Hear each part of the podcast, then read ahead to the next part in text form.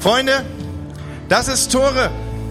Und ich sage euch was, Tore ist ein Mann Gottes, der heute Morgen in euer Leben sprechen wird. Es ist großartig, dass wir ihn hier willkommen heißen. Und wir machen das mal mit einem fetten Applaus, okay? Schön, dass du da bist, Tore. Und Tore hat seine Frau Gabi dabei, das ist noch besser, denn deswegen, das lässt sie noch mehr glänzen. Und äh, vor allen Dingen gibt es ihm Sicherheit und er glaubt ja gar nicht, was das ausmacht, wenn eine Frau mit im Haus ist, die auf einen aufpasst, nicht wahr? Gute Sache. Ihr Lieben, ich will das mit aller Ernsthaftigkeit sagen. Ich glaube, dass wir hier an meiner Seite einen der Leiter stehen haben, den, von dem wir in Deutschland noch viel hören werden. Es ist so, dass ich ja nun auch schon ein paar Tage älter bin. Ich komme durchs Land und ich sehe hier und dort und man entwickelt einen Blick für Menschen. Und ich glaube, dass neben mir in Tore eine Persönlichkeit steht, die Gott in unser, in unser Land gesetzt hat und der, ja, der von, von ihm Impulse ausgehen werden. Und deswegen hängt an seinen Lippen, schreibt mit, was ihr könnt. Und äh, vor allen Dingen macht euer Herz weit auf und guckt, was will Gott heute Morgen durch diesen Mann Gottes in mein Leben hineinsprechen. Tore, wir danken dir, dass du da bist. Uns eine große Ehre, dich hier zu haben. Und äh, ja, wir werden einfach hören, was Gott hat und was du in unser Herz legst. Und äh, ja, lass es mich aussprechen. Wir wünschen uns, dass wir in einer starken, engen Verbindung stehen als Gemeinden, als Persönlichkeiten und lass uns gegenseitig sehen, dass das Beste für die Kirche in Deutschland noch vor uns liegt. Amen. Und wir werden großartige Amen. Dinge sehen Amen. und es wird uns miteinander verbinden. Gott segne dich. Come on.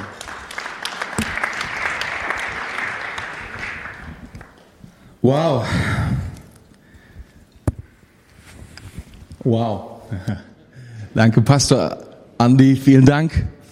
Ich muss, ich muss wirklich immer wieder sagen, vielen Dank für die Einladung, für, dafür, dass wir kommen durften, dass wir kommen dürfen in, in diese Kirche, in diese wohl schon für Pfingstverhältnisse ähm, alte Kirche und ähm, traditionelle Kirche, nicht im negativen, sondern im positivsten Sinn.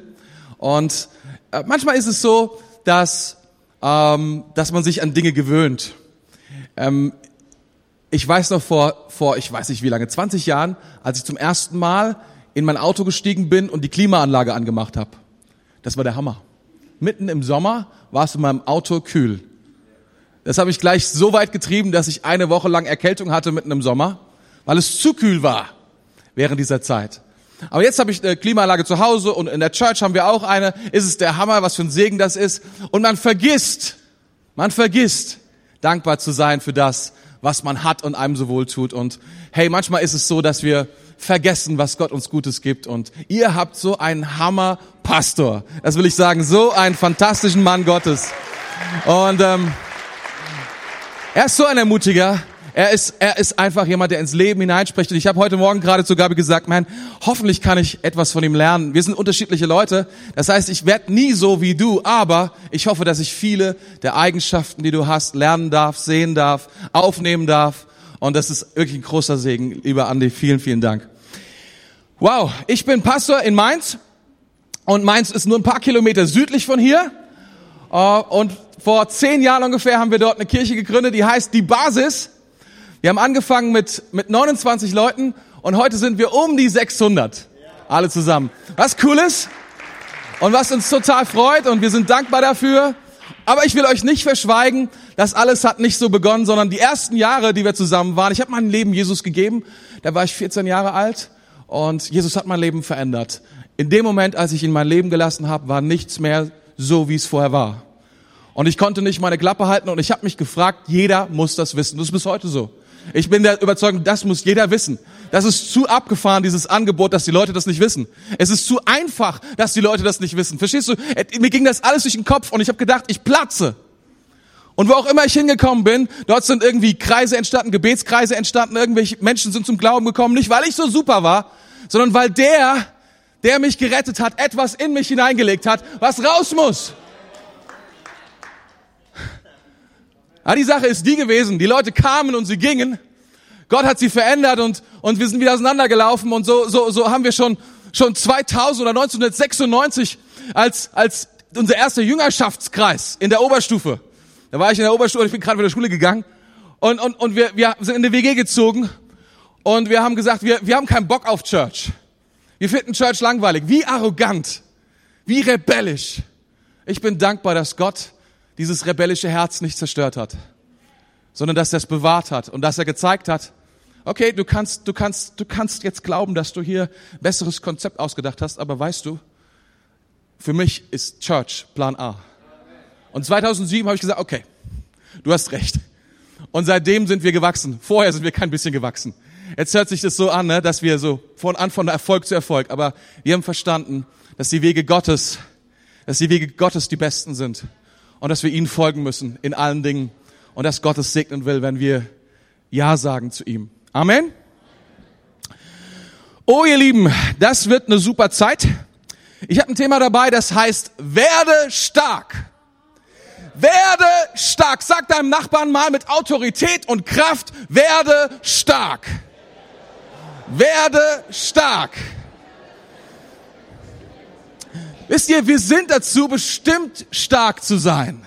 Wir sind dazu bestimmt, du glaubst es vielleicht nicht, aber wir sind dazu bestimmt zu herrschen. Gott hat diese Welt gemacht und setzt uns hier hinein und sagt, herrsche über diese Welt, bestimme über diese Welt, siege in dieser Welt. Wir sind nicht dazu geboren, um zu verlieren, um uns, um uns herumschubsen zu lassen. Wir fühlen uns oft, oft schwach und von den Umständen hin und her geschoben. Aber Gottes Plan für dich und für mich ist, stark zu werden, stark zu sein. Und der Apostel Paulus gießt das Vermächtnis und die Essenz seines Lebens, seiner Theologie in einen Satz. Im zweiten Timotheusbrief, Kapitel 2, Vers 1. Timotheus, und dazu können wir aufstehen. Ich habe gelernt, hier kann man aufstehen zum Wort Gottes. Und das ist heute das Wort. Lasst uns dazu aufstehen. Timotheus, mein lieber Sohn, werde stark durch die Gnade, die Gott dir in Christus Jesus schenkt. Amen. Ihr Lieben, bitte nehmt wieder Platz. Gott will, dass du stark wirst, dass wir stark werden. Darum werde stark, damit du stärker bist als die Umstände um dich herum. Werde stark, damit du stärker bist als die Entmutigung in deinen letzten Niederlagen. Wie häufig entmutigen uns Niederlagen, oder? Wie häufig feuern sie uns auf den Boden und wir können kaum mehr aufstehen und wir glauben gar nicht, dass es möglich ist, aber es ist möglich. Gott will, dass du stärker wirst. Werde stark, damit du stärker bist als die Verdammnis, die der Teufel dir immer wieder einflüstert und sagt, es wird nie was. Werde stark, damit du stärker bist als deine dumpfe Lustlosigkeit, um Gott zu preisen. Wie häufig kommt die Gelegenheit, Gott zu preisen und Lustlosigkeit zusammen? Erstaunlich, nicht? Und ist es nicht gut, dann stärker zu sein, zu sagen, nein, was auch immer ich jetzt fühlen mag, wie auch immer es mir jetzt gehen mag, aber ich werde Gott preisen. Ich werde Gott preisen. Werde stark, damit du das tun kannst, was richtig ist in deinem Leben. Nicht worauf du gerade Lust hast. Nicht was einfach ist, was günstig ist, was modern ist, sondern damit du tun kannst, was richtig ist. Gott möchte dich stark machen, damit du stärker bist als deine Zweifel, die gerade lauter werden als dein Glaube, damit du stärker bist als alle deine Feinde, die gegen dich aufstehen und dir nehmen wollen, was Gott dir schenkt. Vielleicht sagst du gerade, das ist ganz schön martialisch, mein Lieber. Ja, aber das Leben ist ein Kampf und wir alle kämpfen.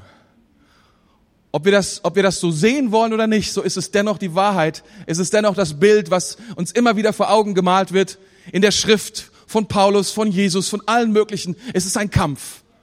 Nimm diesen Kampf auf und werde stark. Jesus sagte einmal Folgendes dazu, und es ist interessant in Lukas 11, 21. Ich lese so gerade meine Bibel und ich hoffe, dass du auch deine Bibel gerade mal immer so liest. Und dann stolperst du über Dinge und ich bin gestolpert über das. Und da sagt Jesus 11, 21, denn solange ein starker Mann bewaffnet seinen Palast bewacht, ist sein Besitz sicher bis ein Stärkerer angreift und, und ihn besiegt. Und der Stärkere nimmt seine Waffen, auf die er vertraut und verteilt seinen Besitz. Jetzt sagst du, ja, das ist ja mal tief. Jetzt mal. Ich habe auch gedacht, Jesus mal, wirklich? Echt jetzt? Ich meine, was hier steht, ist so Binsenweisheit, ne? So, ein, ein, ein Mann be bewacht seinen Palast und er ist stark. Bis jemand kommt, der ist stärker und dann nimmt er ihm alles weg. Im Ernst? Jesus, das ist ein tiefes, tiefes Teaching. Aber es ist für mich Anlass gewesen, darüber nachzudenken, zu sagen, wow, Jesus gibt uns Dinge und wir, wir, wir bewachen diese Dinge, aber es ist eine geistliche Realität, dass es Dinge gibt, dass es Menschen gibt, dass es Mächte gibt, Und ich glaube, es geht hauptsächlich um Mächte, die stärker sind und die das wegnehmen wollen, was Gott dir gegeben hat. Und es ist interessant, was Jesus hier sagt. Er sagt nicht, bewache deine Hütte, bewache deine Bushaltestelle, bewache dein Einfamilienhaus, deine Doppelhaushälfte, sondern bewache deinen Palast. Es ist ein geistlicher Kampf. Epheser 6, Vers 10. Noch ein Wort zum Schluss. Und es ist immer so, wenn Paulus sagt noch ein Wort zum Schluss, da kommt noch ein, zwei Kapitelchen, ne? Noch ein Wort zum Schluss. Werdet stark durch den Herrn und durch die mächtige Kraft seiner Stärke. Werdet stark. Und dann zählt er die ganze Waffenrüstung auf und sagt, das alles müsst ihr anlegen. Und die Gegner, die wir haben, sind niemals Menschen. Es sind geistliche Realitäten, es sind Teufel und Dämonen, die uns wegnehmen wollen, die uns bekämpfen wollen. Aber Gott will, dass wir stark werden, dass du stark wirst. Und ein Gedanke ist mir an dieser Stelle wichtig und ich will ihn hier einflechten, wenn auch nur kurz. Es ist nicht die Stärke, es ist nicht deine Stärke, um die es hier geht, sondern es ist Gottes Stärke, in der er dich stärken will. So heißt es in 2. Korinther 12, Vers 9, und er hat zu mir gesagt, meine Gnade genügt dir, denn meine Kraft kommt in Schwachheit zur Vollendung. Sehr gerne will ich mich nun viel mehr meiner Schwachheit rühmen, damit die Kraft Christi bei mir wohne. Amen. Und das ist auch das, was er hier schreibt in 2 Timotheus Kapitel 2, Vers 1. Um stark zu werden, stellt er uns seine Gnade zur Verfügung. Werde stark durch die Gnade. Und wenn du ein sehr effektiver Bibelleser, effizienter Bibelleser bist wie ich, dann benutzt du vielleicht die Elberfelder Übersetzung. Die benutze ich deswegen, weil sie ist die kürzeste. Ich muss am wenigsten Worte lesen. Ich spare am meisten Zeit. Viele, viele denken, weil, weil ich Theologe bin und sie am genauesten ist. Ist bei mir, wenn ich ehrlich bin, Nummer zwei. Nummer eins ist einfach effektiv. Und da steht in der Gnade. Und das liegt daran, dass im Griechischen hier N steht. Aber es wird immer mit einem Dativ Instrumentalis benutzt. Was bedeutet, das ist die Stelle, an der ich möchte, dass ihr wisst, dass ich schlau bin. Ist das okay? Das, normalerweise versuche ich das immer in irgendeine Predigt irgendwo einzubauen.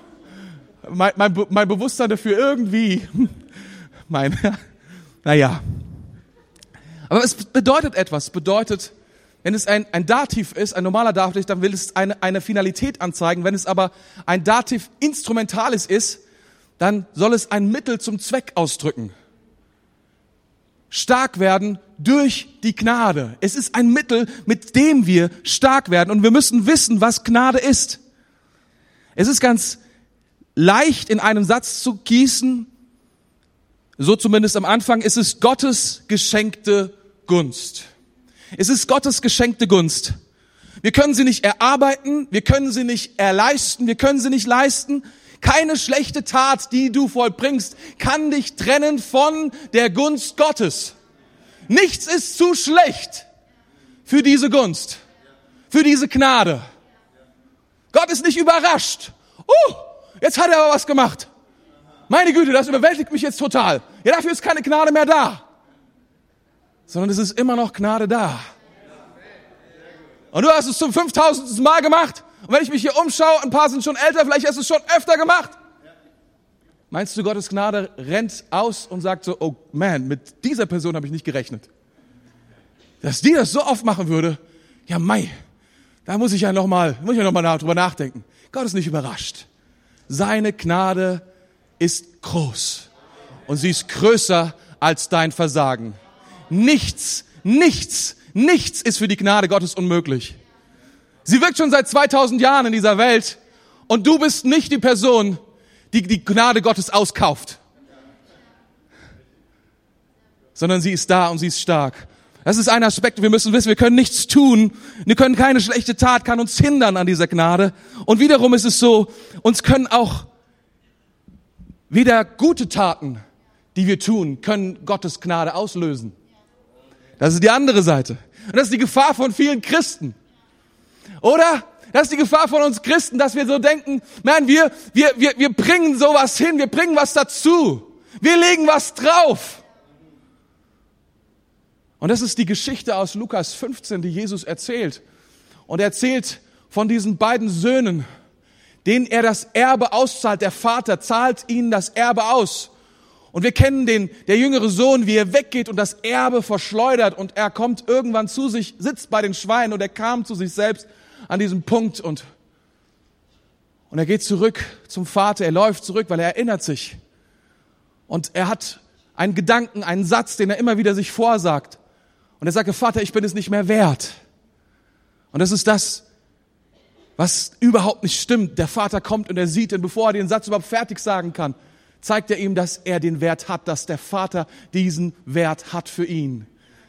Dass diese Gnade niemals ausläuft, das ist die eine Seite. Aber auf der anderen Seite ist der ältere Sohn auf dem Feld und er hat geschuftet und er hat getan und er hat den Willen des Vaters gesucht und er hat alles Mögliche gemacht.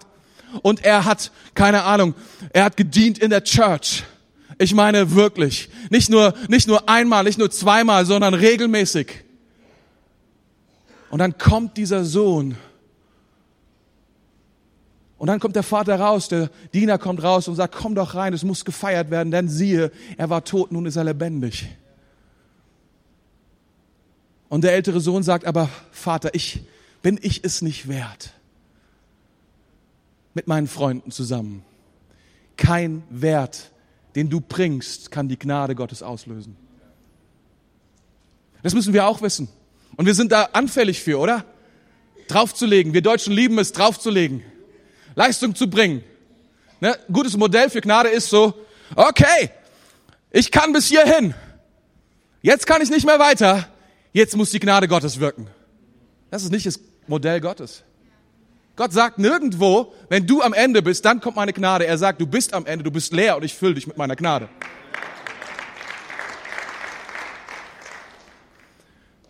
Nimm diese Gnade. Es ist nicht ein leichtes emotionales Wort. Du siehst eine Person, du bist angestellt irgendwo im Café und du siehst, diese Person hat wenig Geld. Vielleicht gar kein Geld. Also gibst du ihr, sagst, ich bin gnädig, ich gebe dir einen Kaffee aus und ein Stück Kuchen aus und schenkst es ihm. Bist gnädig. Aber weißt du, wer diese Gnade bezahlt? Dein Arbeitgeber, der dem dieses Kaffee gehört. Gnade ist nicht billig. Gnade ist nicht einfach ein Wort, was eine Emotion, aus einer Emotion heraus geschieht, sondern wir müssen alles eines, eines sehr wissen. Die Gnade Gottes ist komplett bezahlt. Die Gesamtkosten der Gnade Gottes wurden bezahlt am Kreuz von Golgatha. Es ist nicht umsonst. Philipp Jensi, und ich, wiss, ich weiß, ihr kennt ihn, er hat gesagt, er definiert ein Geschenk, das dem Geber alles kostet und absolut gar nichts dem Empfänger. Absolut gar nichts dem Empfänger. Das ist Gnade, wenn wir das verstehen. Gott hat alles bezahlt, sie ist da. Habt ihr es? Ein bisschen Mühe gegeben, habt ihr schon gemerkt? Gut. Wisst ihr, die Sache ist, die einzige Sache, die wir tun müssen, ist, wir müssen sie annehmen und ergreifen. Das ist wie, wenn du ein Amazon-Paket geschickt bekommst. Soll ich dir sagen? Es ist so einfach, ein Amazon-Paket anzunehmen, oder? Aber du musst die Tür aufmachen, wenn der Postbote klingelt. Du musst die Tür aufmachen. Und dann musst du unterschreiben. Du musst unterschreiben, okay?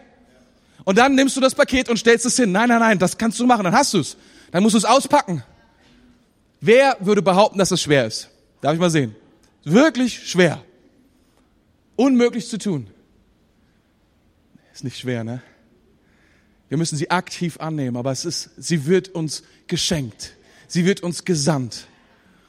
Und wir nehmen sie und wir dürfen sie ergreifen.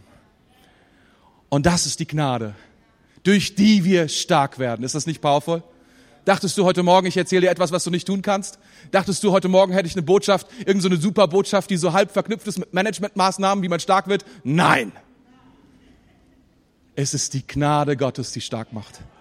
Es ist die Gnade Gottes, die stark macht. Und wisst ihr, werde stark durch den Herrn in der Gnade in Christus Jesus. Am besten können wir lernen vom Meister des Lebens. Am besten können wir lernen von Jesus selbst. Oder? Jesus ist der in allem uns vorausgegangen. Wir können sehen, was wie Leben funktioniert durch ihn. Und ich bin auf eine erstaunliche Aussage getroffen, auf zwei erstaunliche Aussagen zu diesem Thema, die ich euch heute vorstellen will. Und ich weiß nicht genau, steht man bei euch auch zweimal auf fürs Wort Gottes oder nur einmal? Ah, okay, nochmal, lass uns nochmal aufstehen, das ist ein wichtiges Wort, okay. Zwei, zwei Worte so. Lukas 2, Vers 40. Das Kindlein aber wuchs und erstarkte. Es geht um Jesus. Erfüllt mit Weisheit und Gottes Gnade war auf ihm. Lukas 2, 52. Und Jesus nahm zu an Weisheit und Alter und Gunst bei Gott und Menschen. Dankeschön, bitte, nimm wieder Platz. Das sind zwei absolut erstaunliche Aussagen. Jesus Christus ist nicht auf diese Welt gebeamt worden, sondern was wir an Weihnachten feiern, ist, dass er geboren worden ist als Kind, als Baby. Und er musste stark werden. Und das, das leuchtet uns irgendwie ein, dass er älter werden musste, dass er größer werden musste. Wir wissen, es war kein Baby, was gesprochen hat zu seinen Jüngern, sondern es war ein erwachsener Mann. Auf der anderen Seite wissen wir, er ist geboren worden als Baby. Dazwischen liegt Erstarkung. Und jetzt lasst uns anschauen, was hier steht. Das ist der Hammer. Er wuchs und er starkte, erfüllt mit Weisheit. Wir unterschätzen Weisheit. Aber hier kommt der Hammer und es wird zweimal gesagt, in Vers 40 und in Vers 52. Und Gottes Gnade war auf ihm. Und dann Vers 52, und Gunst bei Gott und er erstarkte, nahm zu an Gunst bei Gott und Menschen. Das Wort Gunst hier ist das Wort im griechischen Charis. Es ist absolut das gleiche Wort für Gnade. Es wird überall in der Bibel als Gnade übersetzt, nur hier nicht. Und manche Bibeln machen das trotzdem. Und ich glaube, das Problem ist einfach, dass sich theologisch äh, vielleicht ein paar Leute fragen, ja, wie, wie, wie geht das? Ich meine, wieso brauchte, wieso musste Jesus stark werden in Gnade? Ich meine, so ABC-Theologie, 101, ne? Jesus war perfekt. Er tat keine Sünde. Wozu brauchte er Gnade? Wozu brauchte er Gnade? Und warum musste er stark werden in Gnade? Es wird ja immer schlimmer. Du fragst dich, was ist denn da los? Meine Güte, er wuchs und er starkte. Er wurde stark in der Gnade und er brauchte dennoch Gnade, obwohl er vollkommen sündlos war. Wie kann das sein?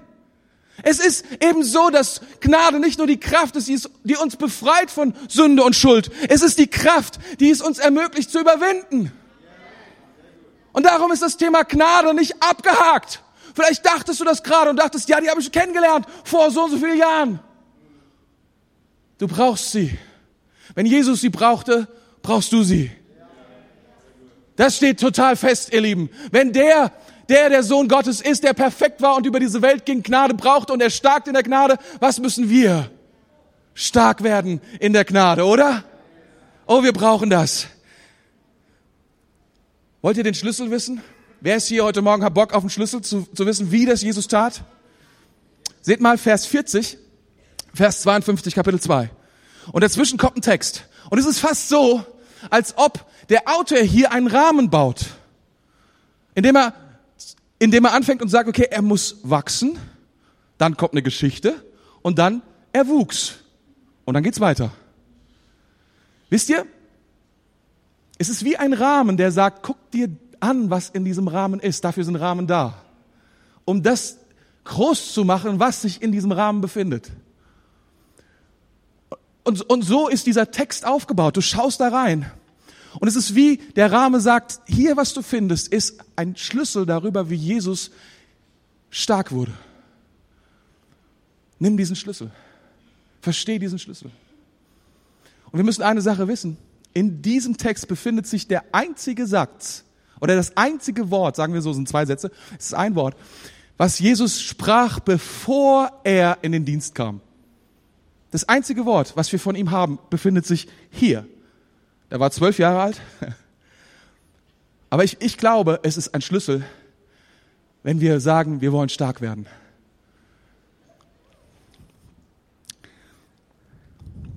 Er war zwölf Jahre alt und er ging mit seinen Eltern nach Jerusalem. Und dort fand irgendein ein, ein Fest statt. Ich glaube, das Passafest war da gerade am Start und, und Jesus war dabei. Und sie hatten eine gute Zeit in der Stadt und irgendwann ging die Familie wieder nach Hause und wir lesen, Maria und Josef dachten, ach, wo ist Jesus so? Naja, der ist wahrscheinlich irgendwie keine Ahnung, bei ihr, bei den Verwandten oder so, bei Onkel Frieda und, und so und, und Oma Emma oder irgendwie so. Ne, die, die, die, die, die haben erst gedacht, und dann irgendwann, aber da ist er ja auch nicht. Dann sind sie zu Verwandten gegangen, ja, wo ist eigentlich Jesus? Ja, wo ist eigentlich Jesus? Und sie waren schon ein paar Tage unterwegs. Und sie haben Jesus verloren.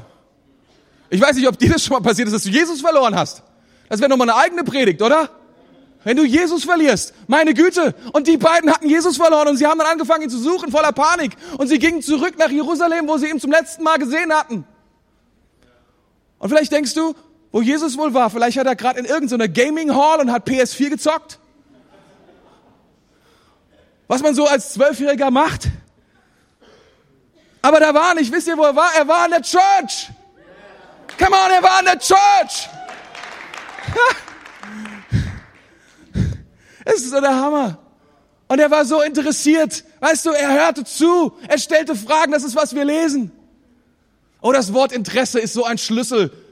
Das ist so ein Schlüssel, wenn wir, wenn wir, wenn wir vor Dingen stehen, ignorant und dumm. Wisst ihr, ich bin in die Oberstufe gekommen und ich hatte Musik als Kurs und Englisch Grundkurs, weil ich hatte keinen Bock auf Englisch. Und ich hatte einen Lehrer, der sehr schnell erkannte, dass wir alle kein Interesse hatten an dem, was es zu lernen galt. Und dann ging er an die Tafel und gesagt, wisst ihr, was das Wort Interesse bedeutet? Es ist Latein. Es bedeutet inter, zwischen, esse, sein. Sich zwischen etwas zu begeben. Es ist aktiv. Es ist eine Entscheidung. Es ist etwas, was du tust. Wenn du vor Dingen stehst und sagst, ich habe kein Interesse, sagst du, du willst nicht. Nicht, ich kann nicht, sondern ich will nicht. Und seitdem weiß ich, wenn ich etwas wissen will und Interesse haben will, dann kann ich Interesse haben. Und Jesus hatte Interesse.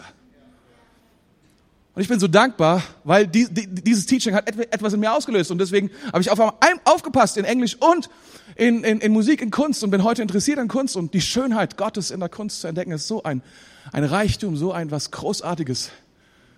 Aber ich hätte es nicht, wenn ich nicht Interesse, Interesse gegeben hätte. Und da war Jesus. Und seine Eltern waren von den Socken. Und sie sagten, Jesus, warum hast du uns das angetan? Warum hast du uns das angetan? Wir haben uns so, so solche großen Sorgen gemacht. Du bist schon drei Tage hier weg.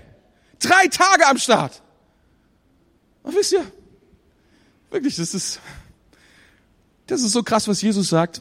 Er gibt ja noch nicht mal wirklich Antwort, sondern er stellt nur zwei Gegenfragen. Zwei Gegenfragen. Wisst ihr, wenn du Jesus mal ein bisschen beobachtet hast, insgesamt, wie er mit Leuten umgeht, er stellt ständig Fragen. Mittlerweile glaube ich, dass es, dass es weiser ist, die richtigen Fragen zu stellen, als die Antworten zu kennen. Jesus hat ständig Fragen gestellt. Und wisst ihr, was er sagt? Das erste ist, und er sprach, 2,49, was ist es, dass ihr mich gesucht habt? Och, wir sind nur deine Eltern. Naja. Und er so, ja, was ist, was ist los? Ja, was ist das Problem? Also, verstehst du? Denkst du, hey, Jesus, alles klar? Das ist eine Selbstverständlichkeit. Was, was, was ist los? Und dann sagtet ihr, wusstet ihr nicht, das ist noch das Beste, selbstverständlich, ne? Wusstet ihr nicht? Habt ihr nicht, also, du, du schnallst ab, ne? Wusstet ihr nicht, dass ich sein muss, dass ich sein muss in dem, was meines Vaters ist? Und hier ist der Schlüssel. Das, was er sagt, wenn du das philologisch auseinander nimmst, und manchmal ist Exegese, also herausfinden, was Gott sagt, nichts anderes als eine philologische Analyse von einem Satz. Und dieser Satz sagt eigentlich nur eins. Jesus sagt, ich muss sein. Sein. Sein bedeutet irgendwo zu sein, wie ein Fisch im Wasser, wie ein Vogel in der Luft, wie ein Maulwurf in der Erde. Ich muss sein, infinitiv. Nicht gebeugt, nicht konjugiert, nur sein. Und jeder Psychologe würde ausflippen, wenn er das Wort muss hört, aber Jesus sagt es trotzdem. Er sagt, das Hilfsverb ist, ich muss sein. Ich muss sein. Und dann hängt er dieses Sein. Und er sagt, in dem, was meines Vaters ist. Alles, was sein Vater ist, was seine Gegenwart ist, was ihn ausmacht. Da muss ich sein. Das Geheimnis von Jesus, dem Erstarken von Jesus in der Gnade Gottes ist, dass er sich dorthin begeben hat, wo sein Vater ist. Vielleicht sagst du, wisst ihr, ich halte Gebet für eines der schwierigsten Dinge in meinem Leben. Aber gleichzeitig ist es das einfachste der Welt. Und es kann absolut jeder. Denn das Einzige, was du dafür tun musst, ist, du musst sein. Was auch immer deine Behinderung sein mag, ob du laufen kannst oder nicht, ob du hören kannst oder nicht, sehen kannst oder nicht. Aber du kannst sein. Du kannst sein. Wenn du mich fragst über irgendeine Priorität für 2017 in deinem Leben, dann sei in den Dingen, die deines Vaters sind, damit du stark wirst durch die Gnade. Kannst du das? Natürlich kannst du das. Paulus schreibt darüber im, im, im Römerbrief über die Gnade. Weißt du, wenn du einen Fehler machst, dann kommt die Gnade Gottes und hilft dir raus. Wenn du wieder einen Fehler machst, oh, die Gnade Gottes kommt wieder. Du kannst, du kannst gar nicht vor der Gnade weglaufen, so powerful ist die Gnade. Jesus sucht die Beziehung zu Gott. Jesus sucht diese Beziehung zu Gott. Werde stark durch die Gnade. Werde stark durch Jesus Christus. Das ist, was Jesus tut. Und wir lesen dann, als er 30 Jahre alt war, da war das, was er zu seiner Priorität machte, nämlich dort zu sein, in den Dingen zu sein, die seines Vaters sind, da war es eine Gewohnheit. Und nach seiner Gewohnheit, lesen wir dann, ging er in die Synagoge. Nach seiner Gewohnheit ging er in die Synagoge. Wisst ihr, wir Charismatiker oder Pfingstler, wir denken immer, Jesus wurde die ganze Zeit vom Heiligen Geist dorthin gebracht und dorthin gebracht und dorthin gebracht. Stimmt. Aber der Anfang seines Dienstes war nach seiner Gewohnheit. Du willst in deine Berufung kommen? Schaff dir eine gute Gewohnheit an. Denn Gewohnheit macht Gelegenheit. Du musst dir vorstellen, da saß Jesus in der Synagoge und dann wurde ihm die Schriftrolle von, von, von Jesaja gereicht und er liest es vor. Und er setzt sich wieder hin. Und dann kommt der Geist Gottes und sagt, das war's. Und dann steht er wieder auf, sagt er, und heute ist es geschehen. Und die Leute waren völlig empört. Es war nicht so, dass, dass die Leute geschrien haben vor Begeisterung, oh, der Messias ist da. Sie wollten ihn steinigen. Sie wollten ihn runterschmeißen vor Nazareth. Verstehst du, wenn du schon mal da warst in Nazareth, das sind wirklich voll die krassen, tiefen Klippen. Ich habe mir das immer früher vorgestellt, wie kann das sein? Wo wollten die denn runterschmeißen? Meine Güte. Also Synagoge, so ein paar Treppen oder so. Also, aber Jesus stand da und er ging mitten durch sie hinweg, denn er hatte Kraft und eine Berufung. Nicht er, nicht ihm wurde das Leben genommen, sondern er gab sein Leben.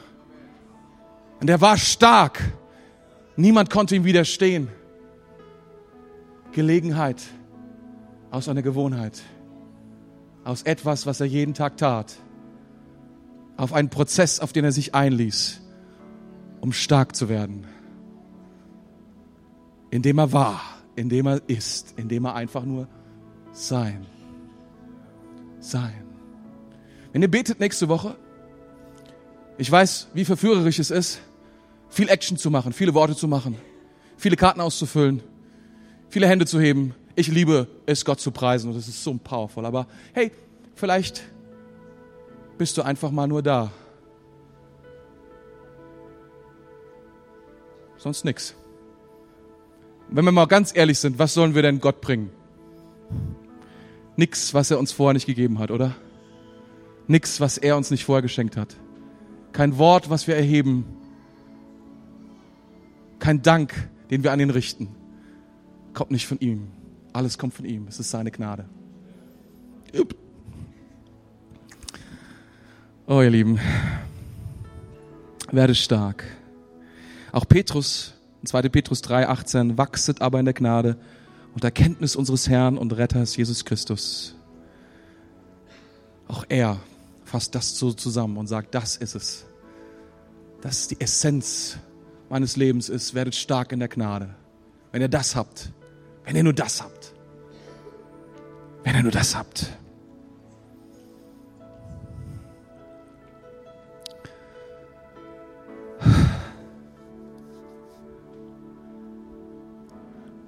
Heute Morgen habe ich kein neues Thema gepredigt für viele, das weiß ich.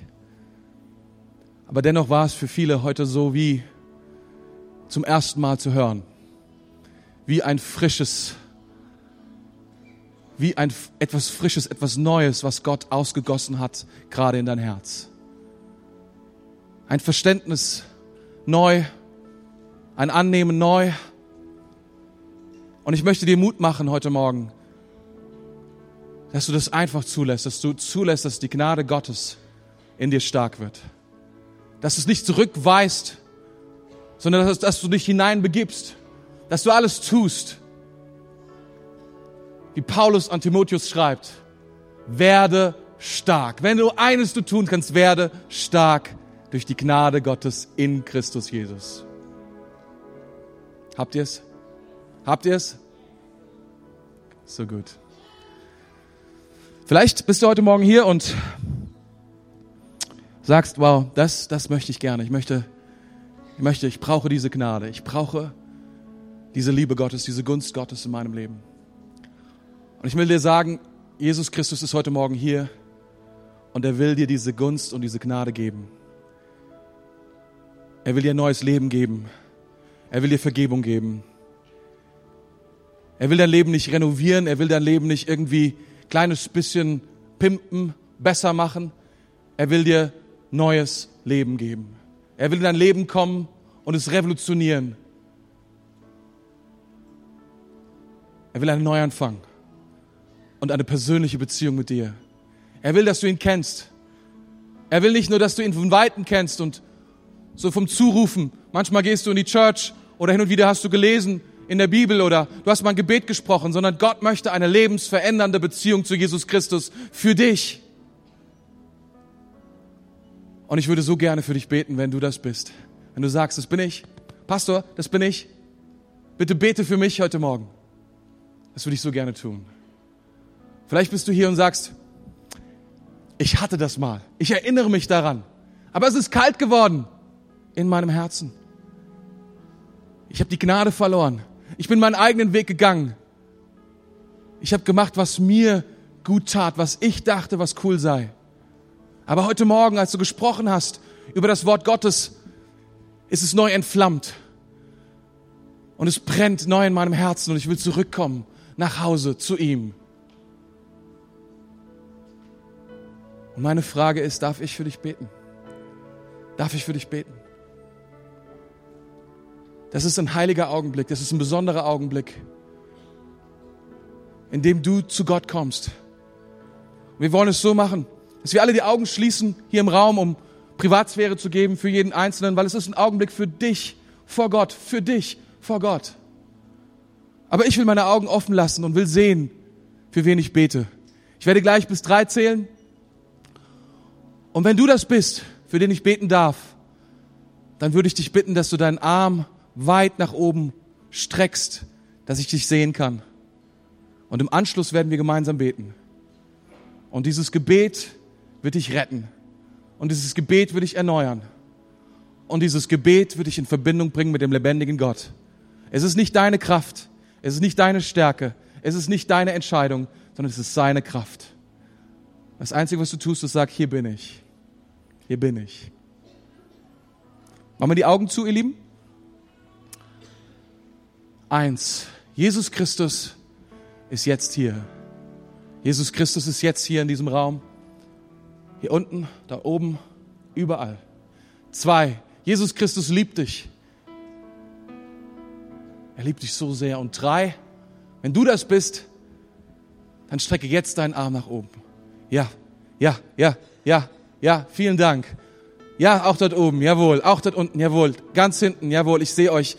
Ja, da hinten auch, überall im Raum, auch auf den Tribünen oben. Gehen Arme nach oben, wie wunderbar. Jesus Christus ist hier mit heilender Kraft, mit rettender Kraft. Lass uns gemeinsam aufstehen und beten. Bitte, betet laut nach. Church, lasst uns beten mit Leidenschaft zu Jesus. Lasst uns den Leuten helfen, die gerade eine Entscheidung getroffen haben für Jesus. Es ist die wichtigste Entscheidung im Leben. Stimmt das? Lasst uns gemeinsam beten. Herr Jesus Christus, ich komme jetzt zu dir. Danke, dass du mich rettest.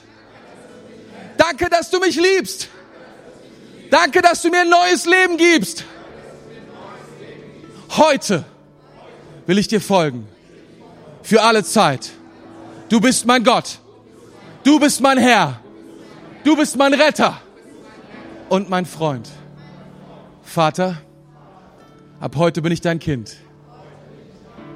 Vielen Dank. Amen. Amen, ihr Lieben. Amen.